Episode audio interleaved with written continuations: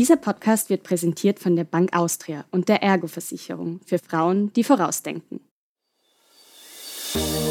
Willkommen zu Besser Leben, der Standard-Podcast zum Glücklichwerden.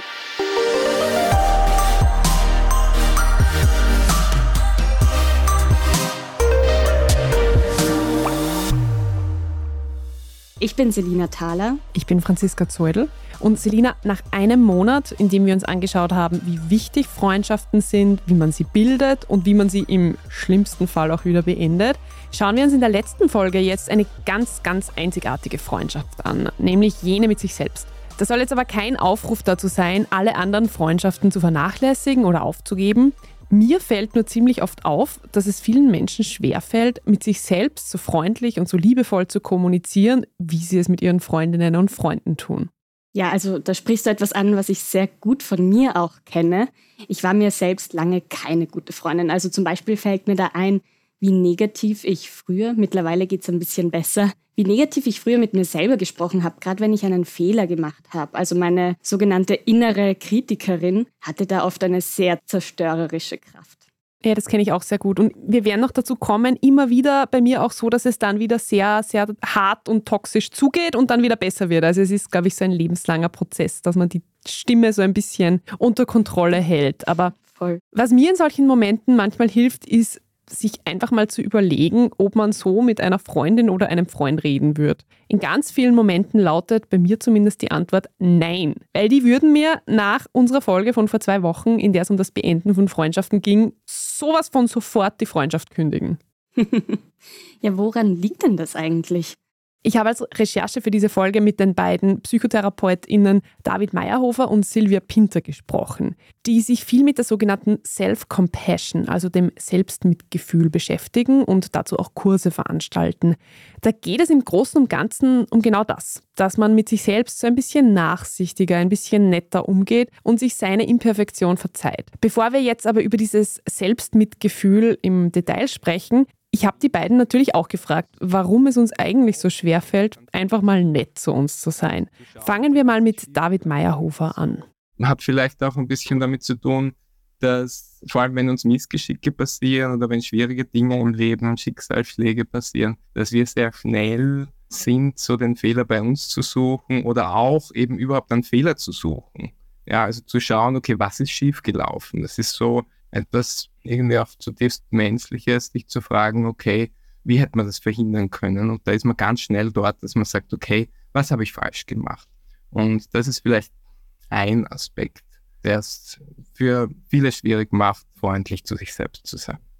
Und seine Kollegin Silvia Pinter hat auch noch etwas sehr Interessantes dazu gesagt. Sondern einerseits schon auch, ich glaube, dass unsere Kultur ein bisschen in die Richtung ergeht. Ne? Da gibt es ja so Sprüche wie weiß ich nicht, ich meine, Eigenlob stinkt, so dass es irgendwie nicht okay ist, wenn man mit sich, also oder das liebevoll mit sich zu sein schnell als egoistisch verstanden wird. Ich würde vermuten, dass es da irgendwie möglicherweise auch mit einer gewissen religiösen Prägung oder Background sowas gibt wie, man muss immer, man darf nicht anmaßend und arrogant sein und es wird oft verwechselt, kommt man vor. Also wenn ich mit mir selber gut umgehe, hat das überhaupt nichts mit Egoismus oder Egozentriertheit zu tun, aus meiner Sicht, sondern eben mit liebevollem Umgang.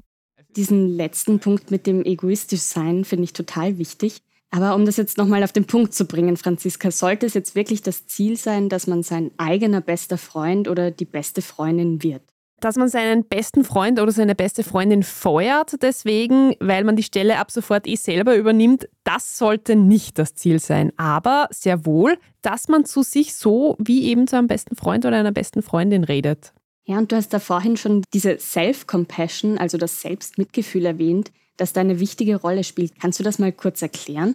Ja, genau. In diesem Gebiet ist die amerikanische Psychologin Kristin Neff eine oder die Koryphäe. Sie hat den Begriff geprägt. Und laut ihr geht es da um drei Bereiche. Erstens die Common Humanity, also dass man anerkennt, dass Leid und Fehler eben ein Teil des Menschseins sind und dass es allen Menschen so geht. Also weg von der Isolation hin, in der man irgendwie denkt, man hat jetzt irgendwie das Schwerste los und ist die Ärmste, hin zum Bewusstsein, dass es anderen ganz sicher auch so geht. Das zweite ist Mindfulness, also dass man seine Gedanken und Gefühle, auch wenn sie negativ sind, annimmt und nicht immer so sehr drüber urteilt. Und drittens, und das ist vielleicht der wichtigste jetzt für uns, es ist diese Self-Kindness, also die Freundlichkeit sich selbst gegenüber, dass man sich selbst verzeiht, sich selbst Wärme entgegenbringt und nicht immer sein härtester Kritiker oder die härteste Kritikerin ist. Da überlegt man sich dann eben zum Beispiel, wie wir es eh schon gesagt haben, wie man jetzt mit einem guten Freund oder einer guten Freundin umgehen würde in seiner Situation. Ja, und da finde ich, ist ja wirklich so die wichtigste Frage, auch die, die mich selber sehr beschäftigt. Wie bringt man jetzt diesen Kritiker, diese Kritikerin im Kopf zum Verstummen?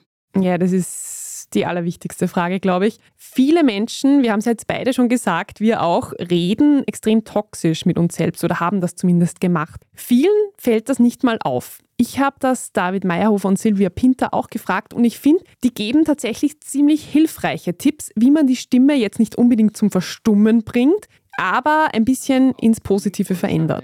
Es ist so ein bisschen eine zweischneidige Sache. Also einerseits, wenn es wirklich so eine toxische Stimme ist, dann kann es auch sinnvoll sein, das so zu benennen und auch zu merken, hey, da gibt es jetzt gerade was, da gehe ich jetzt gerade ziemlich toxisch mit mir um und so, wie wenn ich mit einem Menschen zu tun habe, auch zu sagen, hey, stopp aus. So gehe ich nicht mit mir um in dem Fall. Ne? Das kann man auch mit sich selber machen und so mal Grenzen zu ziehen und zu sagen, das ist nicht okay, so mit sich umzugehen. Das ist sozusagen die eine Seite. Die andere Seite ist auch, dass es sinnvoll sein kann, so anzuerkennen, dass diese inneren Stimmen, die wir haben, dass die meistens, nicht immer, es gibt Ausnahmen, meistens so eine gute Absicht haben. Und so kritische Stimmen haben sehr oft, auch nicht immer, ja, aber oft so Absichten, wie dass sie einen schützen möchten. Zum Beispiel so innere Stimmen, die sagen, okay, jetzt musst du ganz genau aufpassen und ja, nicht, also sehr kritisch sind, ja, jetzt, musst du noch mehr geben, jetzt musst du noch mehr leisten und genauer sein und so. Die haben dann oft so eine, eigentlich eine Absicht im Hintergrund, einen schützen zu wollen vor Beschämung, ja, oder Ausgrenzung, soziale Ausgrenzung, dass man dann blöd dasteht oder einen Fehler macht und dann von anderen irgendwie abgewertet wird. Und es kann sinnvoll sein, das so anzuerkennen und zu merken, ah ja, okay, jetzt ist so mein innerer Kritiker, meine Kritikerin da und die hat zwar so eine gute Absicht, ja, aber jetzt schauen wir mal, ist das wirklich hilfreich? Ja, also man kann sich tatsächlich anschauen, ob diese Kritik, die einem die innere Stimme gibt, eben gerade konstruktiv ist oder nicht. Oder ob diese Stimme überhaupt jetzt gerade notwendig ist, wie David Meyerhofer ja auch gesagt hat. Ganz wichtig ist aber, ist diese Stimme wirklich völlig vernichtend, dann sollte man eine Therapie schon in Betracht ziehen. Und an dieser Stelle daher auch ein Verweis auf die sehr gute Folge aus dem Sommer darüber, wann man denn eine Therapie braucht und wie man diese Sache am besten angeht. Und natürlich auch dazu der Folge, wieso wir uns alle weniger schämen sollten. Von dir, Selina. Ja, und dazu, woher diese Stimme kommt und wie man sich mit ihr auseinandersetzt, hat Silvia Pinter auch noch etwas gesagt. Meistens sind es einfach auch internalisierte Stimmen von Kindheit oder von einen schlecht behandelt habenden Personen. Das ist nicht so ein ganz einfach zu lösendes Thema und, und, und innerer Anteil. Also von dem her, das braucht mitunter schon auch intensive Zuwendung. Aber was man auf alle Fälle dennoch praktizieren kann, auch wenn man nicht sich entschließt, in Psychotherapie zu gehen, muss man ja auch nicht, ist eben, wie der David sagt, so ein wirklich hinzuschauen und vielleicht ein bisschen mal zu erkennen, diese kritische Stimme ist nicht unbedingt mein Feind, sondern ein bisschen vielleicht sich vorsichtig anzunähern und ja, mal genauer hinzuschauen, was ist vielleicht wirklich die versteckte und auf eine ungute Art und Weise vermittelte gute Absicht dahinter. Also es kommt voll auf den Tonfall dieser inneren Stimme an. Das ist, finde ich, auch eine recht interessante Übung, die mir die beiden gesagt haben. Mal schauen, wie die mit einem spricht. Streng und abwertend oder schon auch liebevoll. Und was da laut den beiden ExpertInnen hilft, mal drüber reden, wie diese Stimme klingt. Also mal mit wem anderen drüber reden und zu sagen, was diese Stimme so sagt. Dann wird es meistens eindeutiger, ob die Stimme einen runterzieht, vielleicht sogar in eine Depression treibt, oder ob sie nicht doch auch manchmal einem einen liebevollen Arschtritt verpasst. Also einen zum Beispiel dazu motiviert, sich mal wieder zum Sport aufzuraffen oder diesen einen Artikel endlich fertig zu schreiben, der seit Ewigkeiten herumliegt. Frauen machen sich viele Gedanken darüber, wie man besser lebt. Ein Teilzeitjob lässt dabei viel Zeit für alles, was einem wichtig ist. Aber leider reduziert Teilzeit auch die Pension. Bleibt dann noch genug Geld zum besser Leben? Sorgen Sie jetzt gegen Altersarmut vor. Kommen Sie in die Bank Austria. Wir beraten Sie gern zu den Lebensversicherungen unseres langjährigen Partners Ergo. Bank Austria.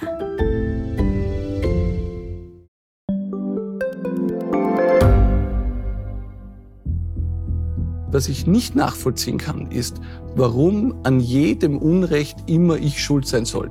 Ein Korruptionsskandal jagt den anderen. Österreich hat in den letzten 30 Jahren viel über Klimaschutz gesprochen, aber zu wenig getan. Die Politik verschläft die Klimakrise. Die Behörden haben alles richtig gemacht. Fehler vergisst man, statt daraus zu lernen. So sind wir nicht. So ist Österreich einfach nicht. Aber wie ist Österreich dann? Das wollen wir bei Inside Austria herausfinden. Wir blicken auf die großen österreichischen Skandale. Von Ibiza bis Ischgl. Wir wollen wissen, wer dafür in der Politik die Verantwortung trägt. Und wir schauen genau hin, wo Österreich über seine Grenzen hinaus mitmischt. Vom Wirecard-Skandal bis zum Ukraine-Krieg. Das ist Inside Austria von Standard und Spiegel.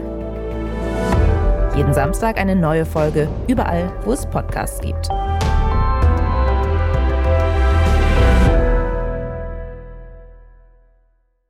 Was ich mich da auch noch frage, ist, wo liegt denn da jetzt die Grenze zwischen Selbstmitgefühl und Selbstmitleid? Da gibt es tatsächlich ziemlich eindeutige Unterschiede. Das hat mir David Meyerhofer erklärt. Das wäre so eine Möglichkeit, drauf zu schauen und zu schauen, okay, wenn es jetzt gerade schwierig für mich ist und ich habe bin traurig oder habe einen Verlust erlebt oder so, oder? Und ich leide darunter, erlebe ich mich da so als Opfer selbst. Und wenn das so ist, dann ist es Selbstmitleid. Selbstmitgefühl ist inkompatibel sozusagen mit dem Eigenerleben als Opfer. Weil bei Selbstmitgefühl geht es eben auch um dieses Bewusstsein für ein Mensch zu sein und in diesem Menschsein eben so verbunden zu sein mit anderen auch und zu wissen, jeder Mensch erlebt Verluste, jeder Mensch hat Schwächen, jeder Mensch hat unangenehme, also dieses ganze Spektrum an unangenehmen Gefühlen. Und wenn ich das präsent habe, dann erlebe ich mich schon mal nicht als Opfer, na, sondern als halt auch ein Mensch, der es gerade schwer hat. Also ich finde den Gedanken total tröstend. Ich habe es in den letzten Tagen so ein bisschen reflektiert und zum Beispiel, wenn ich jetzt ein bisschen weiter ausholen darf, am Sonntag habe ich mir wieder mal total viel vorgenommen, wie jeden Sonntag. Also vom Wohnungsputz über Zeitungsstapel abarbeiten, vorbereiten für die Woche, vorkochen, laufen gehen, ein Buch wieder mal lesen, einfach jeder außenstehende Mensch, der auf das schaut, denkt sich, das ist nicht machbar in den paar Stunden. Und ich habe es natürlich nicht geschafft, sondern bin nur herumgelegen und habe auf mein Handy geschaut und geschlafen. Und am Abend war ich wahnsinnig böse auf mich und habe wieder mal wahnsinnig toxisch mit mir geredet, warum ich das nicht hingekriegt habe, dass ich das mache und dass ich produktiv bin. Und dann habe ich echt an das auch gedacht, habe gedacht, hey, es wird ganz vielen Leuten so gegangen sein. Die haben es alle nicht geschafft und es ist total normal und total okay. Und wenn ich das jetzt irgendeinem Freund erzähle, der wird nie zu mir das sagen, was ich zu mir sage. Also ja, ich finde es total tröstlich. Long story short, Selina. Und du? Mhm. Voll. Und wir würden ja auch echt den, den Freundinnen raten, weniger auf diese To-Do-Liste zu packen. Ja. Und zu sagen, hey, entspann dich mal, es ist voll legitim, auf der Couch zu liegen. Und deshalb jetzt mal ganz konkret angenommen, ich möchte dann in so einer Situation liebevoller mit mir umgehen. Wie gehe ich das am besten an? Also was ich bei der Recherche für diese Folge gelernt habe und was ich vorher auch schon mal so angedeutet habe, es ist Arbeit und es ist ein lebenslanger Prozess, der nicht abgeschlossen ist. Also man wird immer wieder scheitern und sich dabei ertappen, dass man wieder nicht verzeihend und liebevoll mit sich kommuniziert hat. Aber das ist es ja, wenn ich das richtig verstanden habe, worum es in Self-Compassion gehen sollte. Also dann hast du es nicht geschafft und so ist es halt und dann das nächste Mal machst du es besser. Die beiden ExpertInnen empfehlen jedenfalls, sich 20 Minuten am Tag freizuräumen, damit man so eine neue Haltung auch üben kann. Wie man das dann macht, ist recht individuell. Also es gibt Videoanleitungen zu Mindful Self-Compassion. Man kann auch irgendwelche anderen Achtsamkeitsübungen oder Meditationen machen, die einem halt gefallen. Und ein paar weitere Tipps, die ich jetzt noch gefunden habe, sind zum Beispiel ein Self-Compassion Journal, also ein Tagebuch, in dem man jeden Abend reinschreibt und da jetzt nicht nur über diese fordernden Sachen, die belastenden Sachen schreibt, sondern auch diese Common Humanity, also dass man nicht alleine ist mit seinen Struggles und auch die Self-Kindness einfließen lässt. Und auch noch sehr interessant, gut sind auch Berührungen, also etwa indem man sich selbst umarmt. Finde ich sehr nett. Voll. Gibt es da nicht auch, ich jetzt weiß ich gerade nicht mehr von wem, aber diesen Tagebucheintrag heute nichts erlebt, auch schön? Wer war denn das? Mozart war das, oder? Mozart? Ja. Ich, ich meine, ist fast jeden Sonntag zusammen von mir. das heißt, wie profitieren wir jetzt davon? Ja, also es zahlt sich schon aus, die Arbeit reinzustecken. Es gibt zum Beispiel eine starke Verbindung zwischen Self-Compassion und dem allgemeinen Wohlbefinden. Es wirkt sich auf Stress, auf Unzufriedenheit mit dem eigenen Körper aus. Gleichzeitig auf das Glück, auf Selbstbewusstsein und sogar das Immunsystem wird dadurch verbessert, haben Studien gezeigt. Dann haben Studien auch gezeigt, dass Soldaten weniger wahrscheinlich eine Post-Traumatic Stress Disorder entwickeln, wenn sie mehr Self-Compassion haben. Und ganz besonders wichtig ist diese Self-Compassion natürlich bei jungen Menschen, bei denen ist diese kritische Stimme im Kopf ja oft ganz besonders laut, da ist die psychische Gesundheit oft ganz besonders wichtig und auch bei denen sollte man daran arbeiten, dass sie eben diese Self-Compassion stärken finde ich einen wichtigen Punkt. Und ich finde, es hat auch irgendwo etwas mit Idealen zu tun oder einem gewissen Perfektionismus. Also so kenne ich das zumindest von mir, dass das teilweise voll überzogen ist und unrealistisch. Und mit sich selber ist man ja oft so unrealistisch. Genau. Ähm, was eigentlich gar nicht möglich ist, ja, alles in einen Tag zu packen. Und ich glaube, das ist so diese Selbstoptimierung, die wir alle in uns drinnen haben, wo man dann halt auch sagen muss, das macht jetzt keinen Sinn mehr, das macht eigentlich nur noch Druck und hat, wenn ich das richtig verstanden habe, mit Self-Compassion eigentlich nichts zu tun. Ja? Weil da geht es ja eher darum, dass man sich so annimmt mit seinen ganzen Fehlern, die man hat. Ein sehr sympathischer Zugang. Voll auch die Akzeptanz, oder? Zu lernen. Und die anderen sind genauso imperfekt wie wir, also auch wenn es oft nicht so ausschaut. Aber das macht es oft auch erst interessanter. Absolut, ja. ja. Und Silvia Pinter hat auch noch etwas sehr Interessantes dazu gesagt, wie sich Self-Compassion auch auf Beziehungen zu anderen Menschen auswirken kann. Und ich meine, vielleicht auch ganz persönlich gesprochen, was ich bei mir erlebt habe, ist eine größere Unabhängigkeit auch davon, dass dann vielleicht auch gleich oder ganz intensiv jemand für mich da ist, wenn es mir nicht gut geht. Ich meine, es ist immer noch fein, natürlich, aber ihr habt einfach selber mehr Fähigkeit jetzt für mich da zu sein. Ja? Und ich denke mir, das kann auch beziehungsentlastend wirken weil ich dann vielleicht auch gar nicht so die hohe Erwartung habe, dass jetzt sozusagen mein Gegenüber, weiß nicht, im schlimmsten Fall mir das abnimmt, ja, oder irgendwie mir hilft, das zu tragen. Ja, es ist natürlich fein, wenn ein Freund, eine Freundin da ist. Aber gleichzeitig übernehme ich damit halt auch mehr und stärker Verantwortung für mein eigenes Wohlbefinden und insgesamt für mich selbst und meinen Weg durchs Leben. Und ich habe den Eindruck, das kann wirklich auch sowohl Freundschaften als auch partnerschaftliche Beziehungen in gewissem Maße entlasten und von so vielleicht auch überzogenen Erwartungshaltungen befreien. Ja, das finde ich auch einen total wichtigen Punkt, eben auch selber dafür verantwortlich zu sein, dass man seine Emotionen auch mal reguliert. Natürlich, wie sie sagt, ist es cool, wenn man da mal eine Freundin hat, mit der man drüber reden kann, aber ich denke auch, dass das gut ist, da selbstverantwortlich zu sein. Und das wäre jetzt eh auch meine nächste Frage gewesen. Was bringt das denn den anderen Menschen in meinem Leben, wenn ich jetzt plötzlich netter zu mir bin? Also es dürfte tatsächlich so sein, dass man auch dem Umfeld gegenüber mitfühlender und hilfsbereiter ist. Man bringt sich also selbst mehr Mitgefühl entgegen und gleichzeitig auch der Welt um einen herum. Win-win, würde ich sagen. Voll. Und was ich auch noch schön finde, wir haben ja in unserem Themenmonat darüber gesprochen, wie man Freundschaften pflegt. Und wenn es jetzt darum geht, wie man mit sich selbst die Freundschaft pflegen kann, dann kann man das vielleicht auch zu einem gewissen Teil dafür übernehmen. Zum Beispiel schaue ich, dass ich mir auch immer wieder Zeit für meine Hobbys nehme, also auch Zeit mit mir alleine verbringe und auch mir so Gutes tue im Sinne einer guten Selbstfürsorge. Das ist doch ein schöner Abschluss für unseren Freundschaftsmonat, würde ich sagen. Ja, auf jeden Fall. Danke auch für die Recherche zu dieser Folge und auch für die Themenidee an Martins Freundin Jasmin. Dankeschön. Ganz genau. Wir sind gerade irgendwie so im Danke-Sagen drinnen. Wir sagen auch Danke an alle, die uns Fragen zum Thema Freundschaft geschickt haben in den letzten Wochen und uns total nette Anekdoten geschrieben haben. Also zum Beispiel eine Hörerin namens Leni, die hat tatsächlich eine sehr gute Freundin beim IKEA-Kistenschleppen im Wohnhaus gefunden. Martin und ich haben das ja zuletzt angezweifelt, dass man im Wohnhaus, dass der Nachbar der beste Freund wird oder die beste Freundin. Freundin.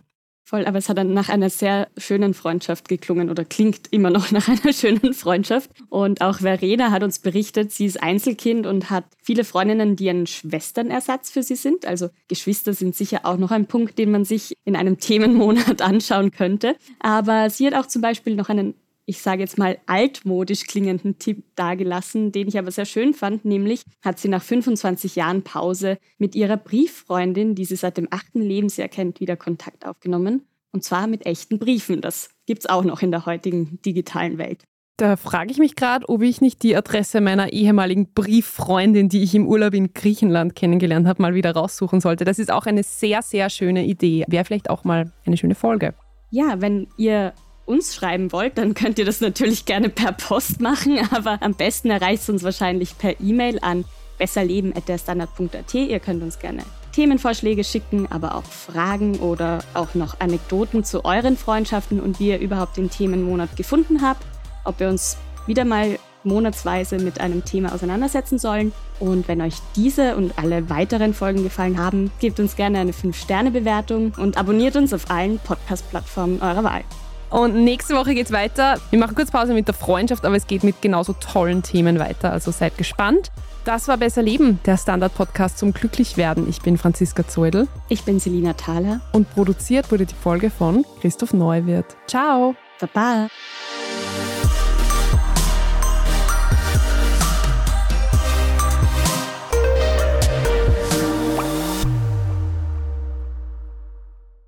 Frauen machen sich viele Gedanken darüber, wie man besser lebt. Ein Teilzeitjob lässt dabei viel Zeit für alles, was einem wichtig ist. Aber leider reduziert Teilzeit auch die Pension. Bleibt dann noch genug Geld zum besser Leben? Sorgen Sie jetzt gegen Altersarmut vor. Kommen Sie in die Bank Austria. Wir beraten Sie gern zu den Lebensversicherungen unseres langjährigen Partners Ergo. Bank Austria.